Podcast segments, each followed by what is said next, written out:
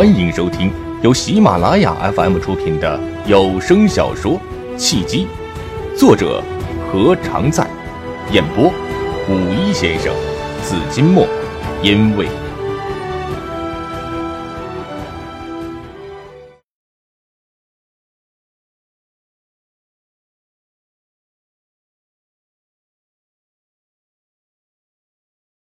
第八章。善于把握机遇，精于制造机会。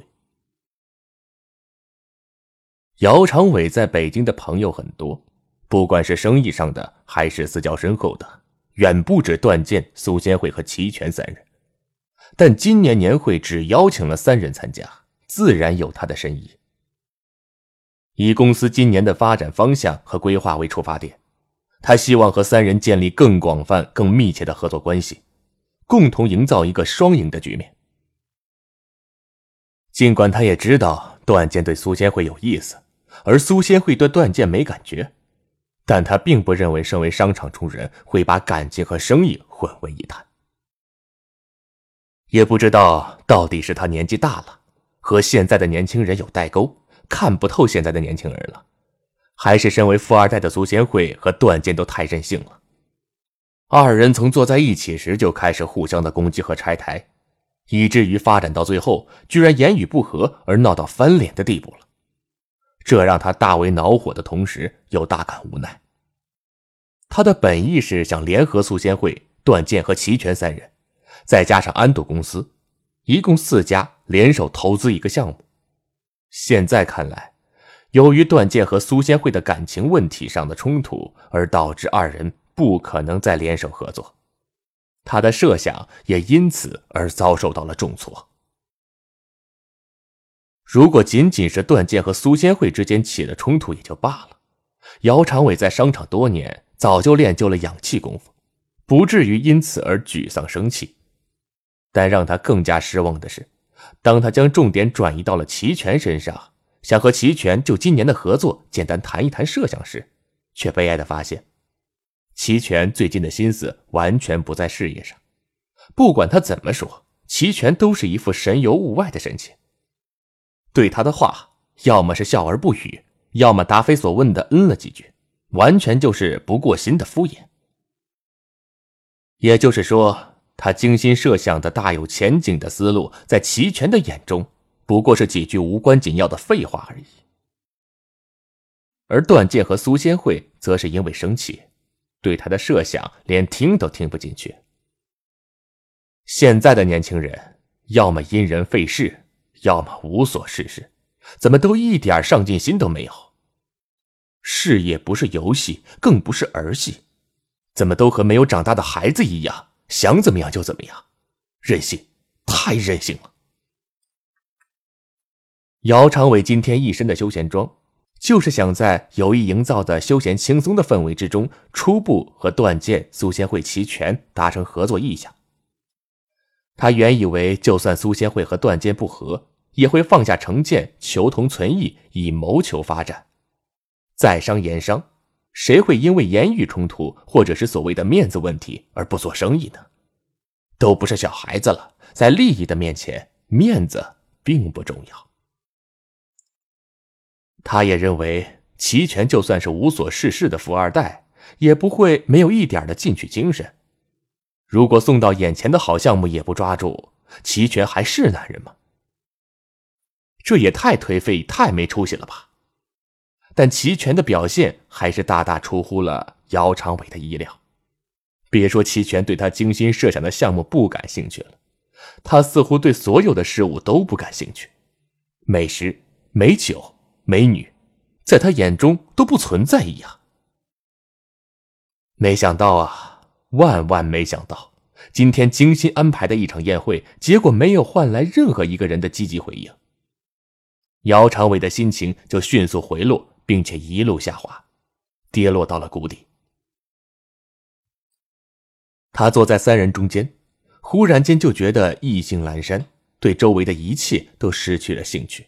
只想逃离会场，到一个安静的地方静一静。但他又不能走，按照惯例，他必须依次敬酒，哪怕只是走走过场，也必须让每一个员工都感受到他的存在和诚意。作为一家之主，他很清楚员工不患寡而患不均的心思。姚长伟自认涵养功夫十分到家，尽管心情极度不爽，相信脸上依然是春风拂面的笑容，不会让任何人看出他内心真实的情绪波动。却没想到连城一语道破了他隐藏最深的心情，怎不令他无比的震惊呢？连城怎么就看出了他一刻也不想待下去的真实想法呢？对于连城，姚长伟还只是停留在记住了连城的名字的初步印象上，并没有对连城有什么更深的认识。刚才酒桌上的一番话，也并非是特意的针对连城所说，而是泛泛之谈。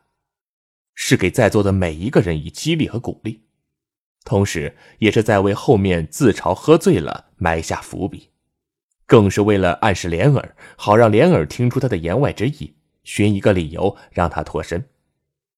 但让他失望的是，莲儿没有领会他的意思。难道说连城是从他刚才的一番话中听到了他的弦外之音？不应该啊。连城和他又没有深入的接触过，怎么可能从他的言行中了解到他的所思所想？除非连城有细致入微的观察力和善于从细节发现问题的本事。这么一想，姚长伟对连城的兴趣就越来越浓了。他见连儿向前一步，他想要对他说些什么，便伸手阻止了莲儿，说道：“让连城陪我去洗手间。”你带我继续敬酒。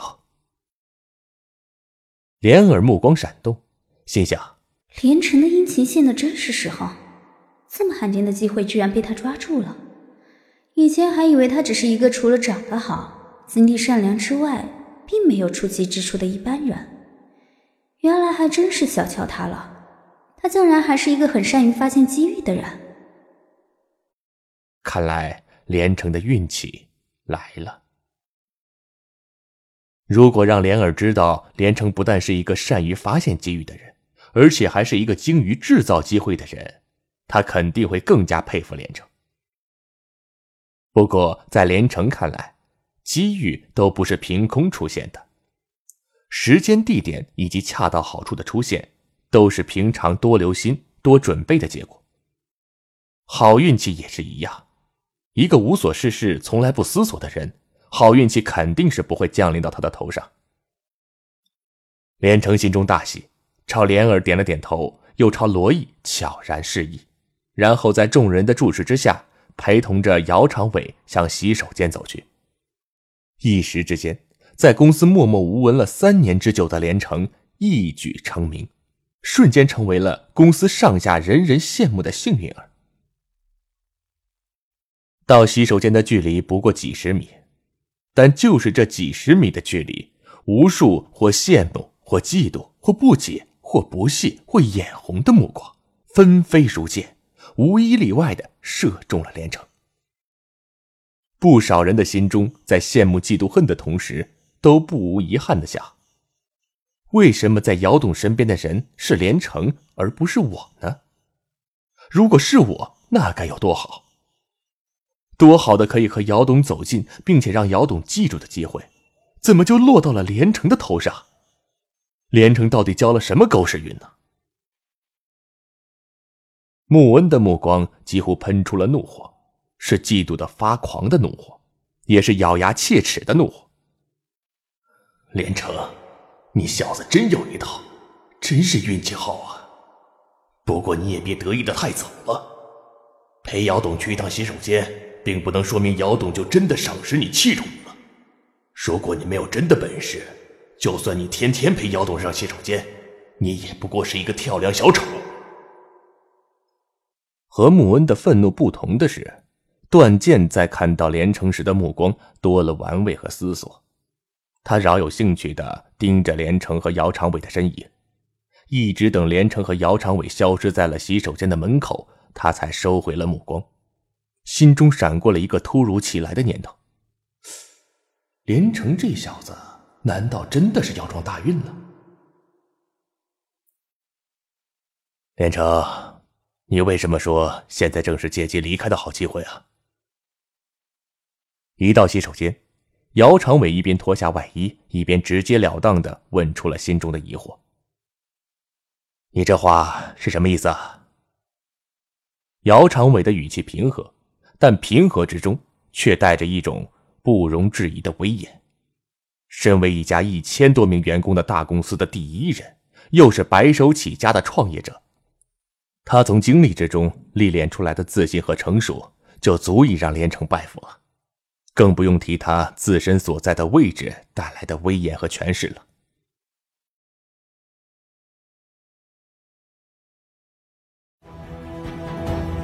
您正在收听的是由喜马拉雅 FM 出品的有声小说《契机》。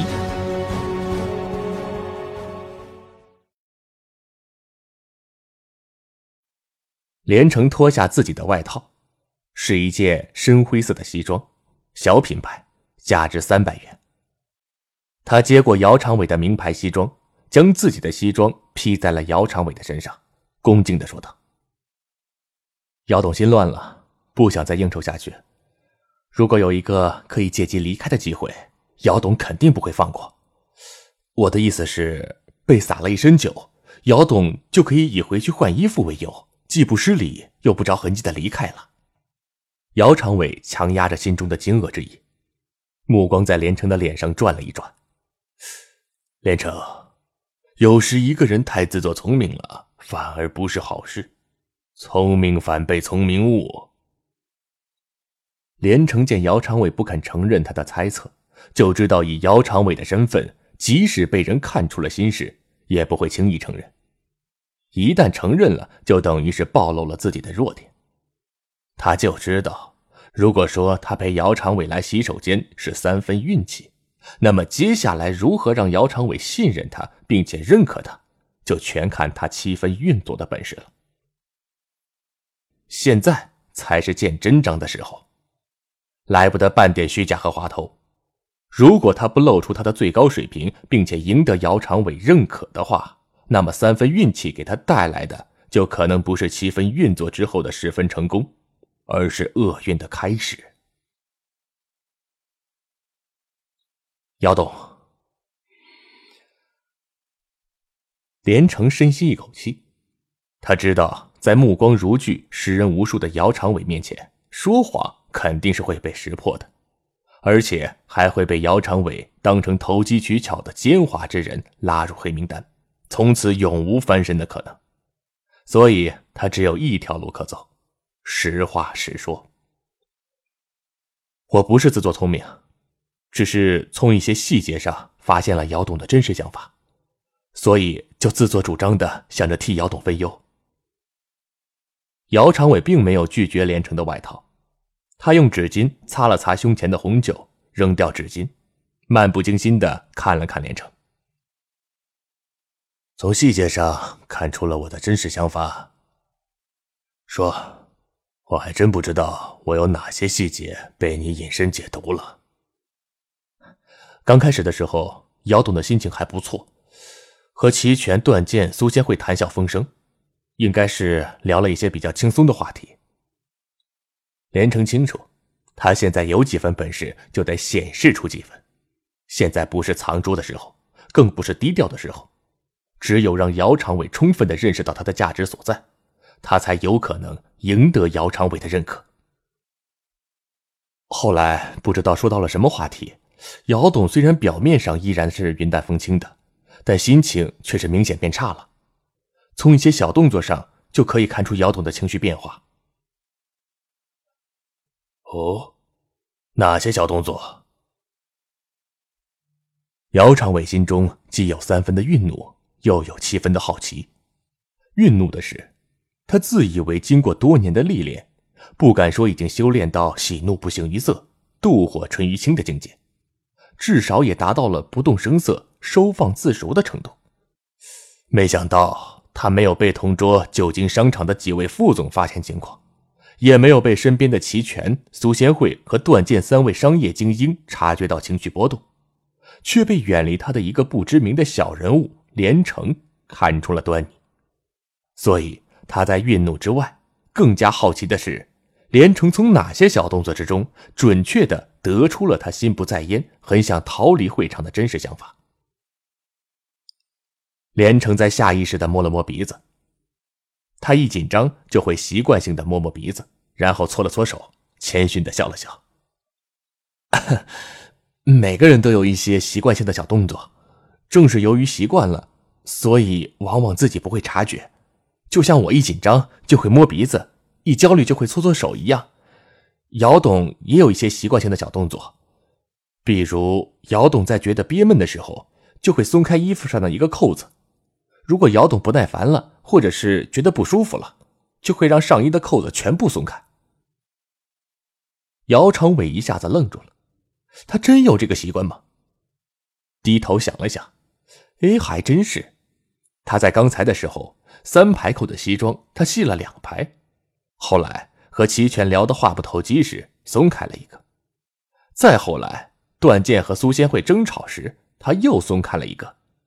刚才罗毅洒他一身红酒的时候，他的西装上的扣子确实一个也没有系上。连城真这么厉害？真有如此细致入微的观察力。姚长伟下意识的朝连城投去了一丝赞许的目光，不过随即又迅速的收回，依然语气淡然的说道：“松开衣服上的扣子，也未必就说明我不耐烦了，也许我只是觉得太热了呢。”好吧，连城深吸了一口气，虽然他早有心理准备。知道姚长伟不会轻易的认可他，却还是没有料到姚长伟这么固执。当然了，也可以说姚长伟不是固执，而是较真儿，是想弄清楚他到底是有真本事，还是瞎打误撞猜对了。是，如果只是松开衣服上的扣子一个细节就得出姚董不耐烦的结论，也未免太过武断了。还有两个细节。可以说明姚董的心思确实不在宴会上。连城环顾了一下洗手间四周，再次确定洗手间中除了他和姚长伟之外再无别人，一颗心就放到了肚子里。虽然和姚长伟在洗手间谈论事情总有些不伦不类的感觉，但姚长伟没有说什么，他也就不必计较那么多了。第一个细节是姚董在和齐全说话的时候。一只手不停的拨弄筷子，有两次都把筷子弄到地上了，也没让服务员换新的筷子。一般情况下，一个人内心焦躁的时候，手里总喜欢摆弄一些小东西，比如钢笔，比如手机，或者是离手边最近的小物件。筷子掉在地上也不换一双新的，就说明姚董不想再吃东西了。而现在宴会才刚开始不久，由此推断，姚董已经不想久留了。姚长伟没有说话，回想他当时的举动，确实如连城所说的一样。筷子掉在地上，他自己捡了起来。莲儿想让服务员再换一双，他摆手说不用了，确实是不愿意再待下去，心里已经动了要离开的念头。好一个连城啊，目光犀利到如此的地步，太厉害，太惊人了。第一次，他对连城高看了一眼，有了惜才之心。说下去，姚长伟的语气还是一样的平和，只不过平和之中多了几分的赞许之意。尽管是十分微小的变化，但在细致入微的连城眼中，却是无比巨大的可喜的变化。连城立刻察觉到了姚长伟对他态度上的转变，大受鼓舞，喜形于色。第二个细节呢，是姚董在敬酒的时候。没喝白酒，而喝的是白水。姚董心情大好，或者是在重要的场合的时候，通常都会喝白酒。今天的宴会就是个重要场合，但姚董滴酒不沾，就说明了姚董心情不好。滴酒未沾，却还说自己醉了，就更说明姚董是想借醉离开会场了。连城的话说完，姚长伟的脸色平静如水，甚至眼神都没有什么变化。他只是站在原地一动不动，只有水池传来滴水的叮咚之声，敲击着连城的心上。连城焦虑的等待姚长伟最后的判决。尽管在回答姚长伟的问题上从容应对，但还是摸了摸鼻子。过了一会儿，又搓了搓手，微微紧张的盯着姚长伟不放。连城，你知道我从你的两个细节中发现了你的什么问题吗？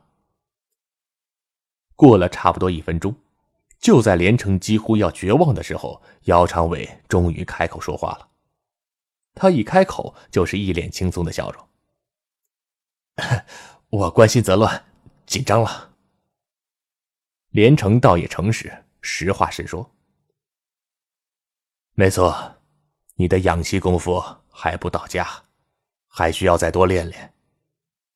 你一是紧张了，二是一高兴就容易喜形于色，遇到事情，不管是大事小事。至少要做到喜怒不形于色，才不会被别人一眼看穿。一个人不但要学会控制自己的怒火，更要学会控制自己的喜悦。喜悦比怒火更难控制。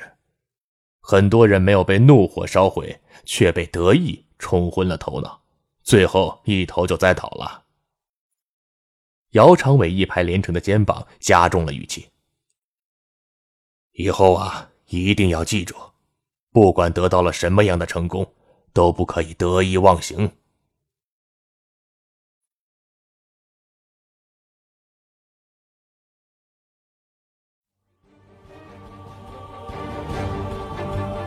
各位听众朋友，本集已播讲完毕，感谢您的收听。如果有喜欢我声音的朋友，请您点赞、留言，您的支持就是我最大的动力。